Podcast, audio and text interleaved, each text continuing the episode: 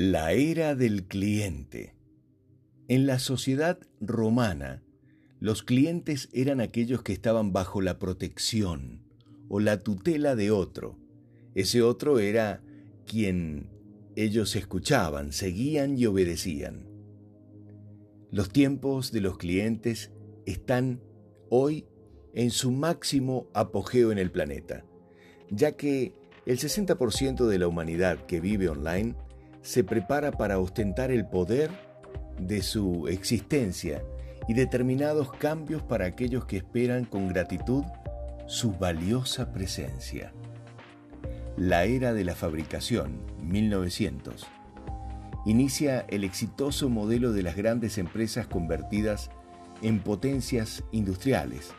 Tal es el caso de Ford, General Electric, RSA, Boeing, la era de la distribución, 1960.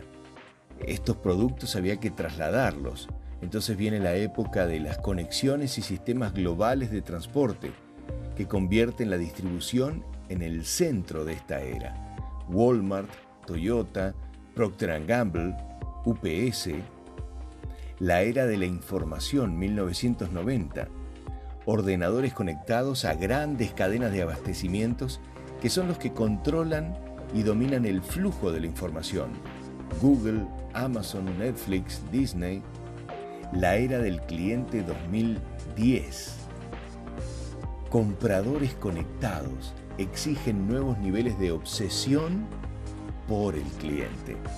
Marcas como Apple, Salesforce, Fidelity Tools. Estamos en su era y podríamos hablar en varias editoriales, pero hacemos foco en los siete momentos del cliente.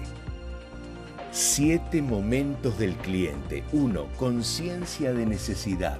El cliente toma conciencia de la posibilidad de uso. Esto es la precompra. Dos, conocimiento. El cliente conoce en detalle de qué se trata lo que va a comprar. Seguimos en el estado de precompra. 3. Consideraciones. Análisis de conveniencia, competidores, precios. 4. Selección. Elección entre los oferentes o competidores. Esto es la compra. Y luego comienza la postcompra. 5. Satisfacción todas las evaluaciones, seguimientos de casos, documentación de cada positiva experiencia del cliente. 6. Lealtad, seguimiento de cada producto, reconocimiento hacia la lealtad del cliente. 7. Recomendación, la estación esperada para que las marcas hablen a través de sus clientes históricos. Continuidad y proacción. Transitamos los años del cliente. Y la pandemia mundial aceleró sucesos esperados en el 2030 o 2035. Debemos prepararnos muy bien. Ahora viajamos hacia uno de los mejores momentos históricos para todos los clientes del planeta. Todo lo mejor.